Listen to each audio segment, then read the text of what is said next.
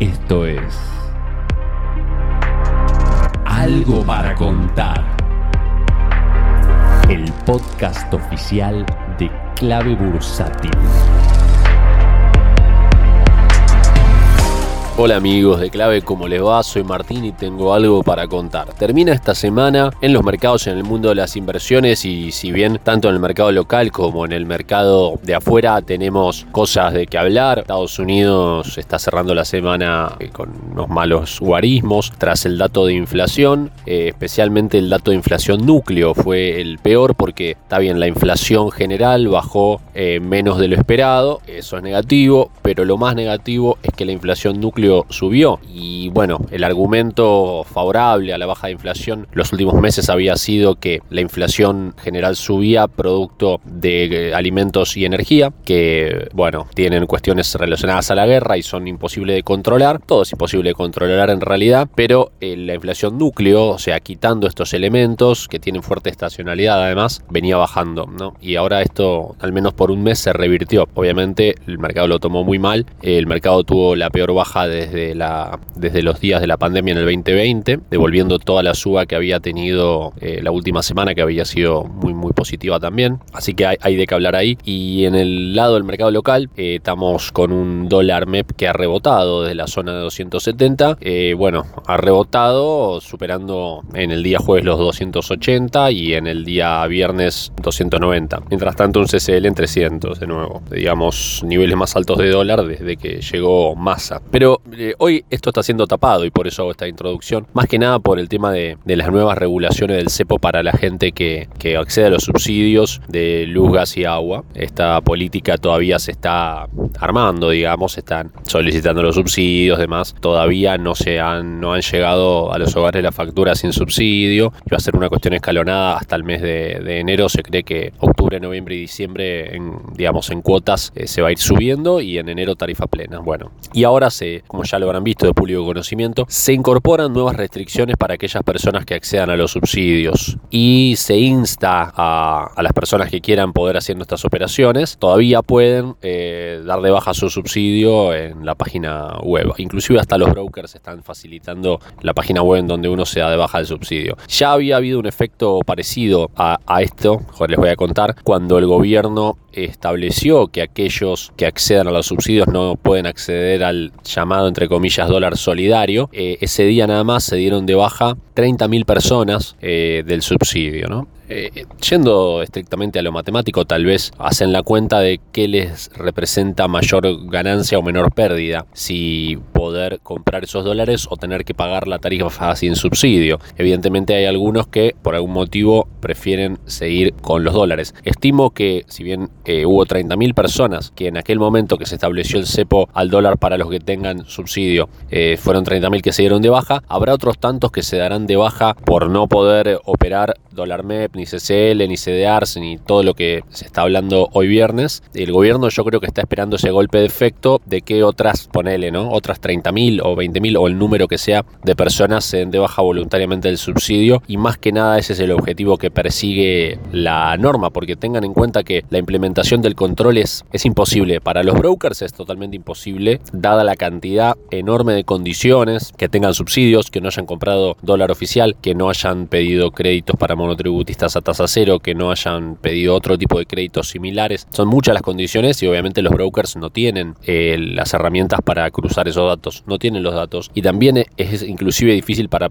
el propio Estado cruzar esos datos. Entonces, mi interpretación, la hago a título personal obviamente, es que el Estado busca que muchas personas se den de baja el subsidio voluntariamente y después probablemente no hagan un control eh, de esta situación, excepto casos puntuales. Por otro lado, lo que creo que va a pasar en base a la experiencia de los últimos años, es que no haya eh, controles sistemáticos, especialmente de parte de los brokers, sino que simplemente los brokers lo que tengan que hacer es actualizar la declaración jurada que uno hace cuando opera especies en dólares. Ya existe esta declaración jurada desde que existe el famoso, entre comillas, dólar solidario, entonces solamente van a tener que modificar la declaración jurada y después cada persona al jurar que no accedió al mercado de cambios o al jurar que no tiene subsidio, después se hará cargo personalmente, responderá ante eh, las autoridades si es que mintió en la declaración jurada, ¿no? Dicho esto, que tiene que ver con, bueno, la explicación de, estas normativas y cómo yo creo que, se va a proceder finalmente en los hechos después, a partir de, especialmente a partir del lunes, les quería dejar mi opinión absolutamente personal y con todo el respeto de todos los que puedan opinar diferente. Yo les digo cómo me muevo yo, eh, sin eso que implique una crítica o un juzgamiento hacia otras personas que se comporten diferente.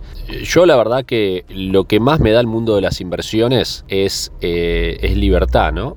Es libertad y poder de tomar decisiones, de controlar mi, propio futuro y presente económico y por ende también de calidad de vida, familiar, de planificación de vida, además. Eso lo busco en el mundo de las inversiones. Ver eso coartado o impedido sustancialmente por acceder al dólar solidario en principio, fue la primera medida que salió, instantáneamente pensé que yo prefiero la verdad no comprar ese dólar, además considerando que de los 200 que uno podría comprar le descuentan lo que pago con tarjeta. Y si uno ya tiene, por ejemplo, Spotify, Netflix, eh, yo pago los datos de TradingView de Argentina en tiempo real, me sale 10 dólares. Ponele que me queden 100 por comprar los 100 dólares por mes. Eh, entrar en semejante cantidad de restricciones me parece totalmente irrisorio. Pero bueno, entiendo que tal vez hay alguna persona en una situación distinta a la mía en la cual comprar esos 100 dólares es muy importante en sus finanzas. Eh, entonces no, me, no puedo opinar por esa persona. Al menos para mí no tiene sentido, la verdad, comprarse semejante problema de restricciones y figurar en algún lado, en algún registro de haber comprado, solo por poder acceder a unos poquitos dólares eh, que encima después no los puedes invertir. O sea que te tenés que quedar en dólares. Realmente me parece mucho mejor poder comprar dólar MEP, poder comprar obligaciones negociables, poder comprar lo que quiera en pesos, en dólares sin problema. Me parece que puedo obtener una ganancia financiera mucho mayor teniendo esa libertad que eh, por comprar los 100 dólares. Y bueno, mismo razonamiento aplico para el tema subsidios, aunque es un poco diferente porque acá depende de cada persona y cuánto vaya a pagar de, especialmente de luz y de gas. Entiendo que por ahí algunas personas que tienen un alto consumo, por ahí si tienen una familia numerosa o una casa muy grande y realmente perder el subsidio le implicaría un gasto eh, mensual muy elevado, no lo sé, por eso no me voy a meter en otros casos. En mi caso he pagado, estoy pagando mucho de, servicios, eh, pero la verdad que eh, era imposible para mí mantener el subsidio porque a 300 mil pesos por familia entera ya lo perdés de por sí. Es por eso que yo el subsidio directamente ni lo solicité, porque ya sabía que en mi núcleo familiar íbamos a superar ese número de 300 mil mensual. Entonces directamente, como les digo, ni siquiera lo pedí. Acá cada uno decidirá qué hacer. Yo considero que si uno no tiene, que no necesita de un ahorro muy grande respecto al tema subsidio y uno eh, puede llegar a aplicar para tener el subsidio, tal vez le valga, le valga la pena perder toda esa independencia y libertad de operar financieramente como quiera y mantener el subsidio. Tengamos en cuenta que eh, si nosotros eh, aplicamos para el subsidio y no, no tenemos los requisitos, no nos los van a dar. Así que tal vez hay que pensar dos veces y tratar de aferrarse a un subsidio que difícilmente uno lo pueda conseguir porque son muy bajos los números para los cuales eh, hay, que, hay que ganar por mes para mantener ese subsidio. Dependerá de, de la situación económica de cada uno. Por otro lado, y ya una cuestión filosófica 100% personal, no me, no me sentiría o no me siento yo en lo personal muy cómodo con la idea de estar recibiendo el subsidio y al mismo tiempo haciendo esas inversiones, porque, eh, eh, digamos, yo como inversor, ¿no? no lo digo como una cuestión moral, a mí yo lo que más necesito como acreedor del Estado, tanto la deuda externa en dólares como la deuda externa en pesos, como accionista de empresas argentinas, que yo mismo las recomiendo en los portafolios de inversión, yo a mí me sirve más que eh, me paguen los bonos que mejore, que baje el riesgo país, que suban los bonos en dólares, que compriman las tires de los bonos en pesos, que me paguen todos los vencimientos de los bonos en pesos, que suban las acciones. Me conviene mucho más eso eh, y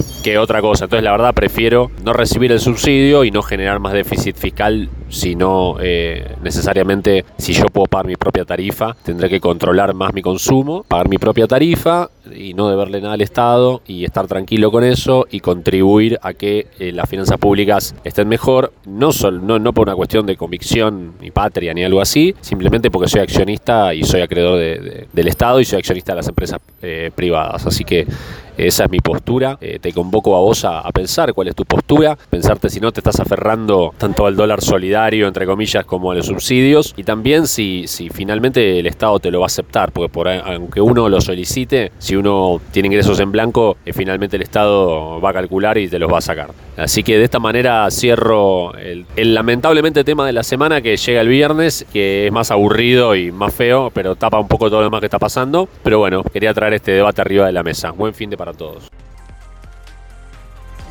Si querés enterarte de la última información del mercado en tiempo real y sin costo alguno, sumate a nuestra comunidad de WhatsApp en clavebursátil.com barra comunidad.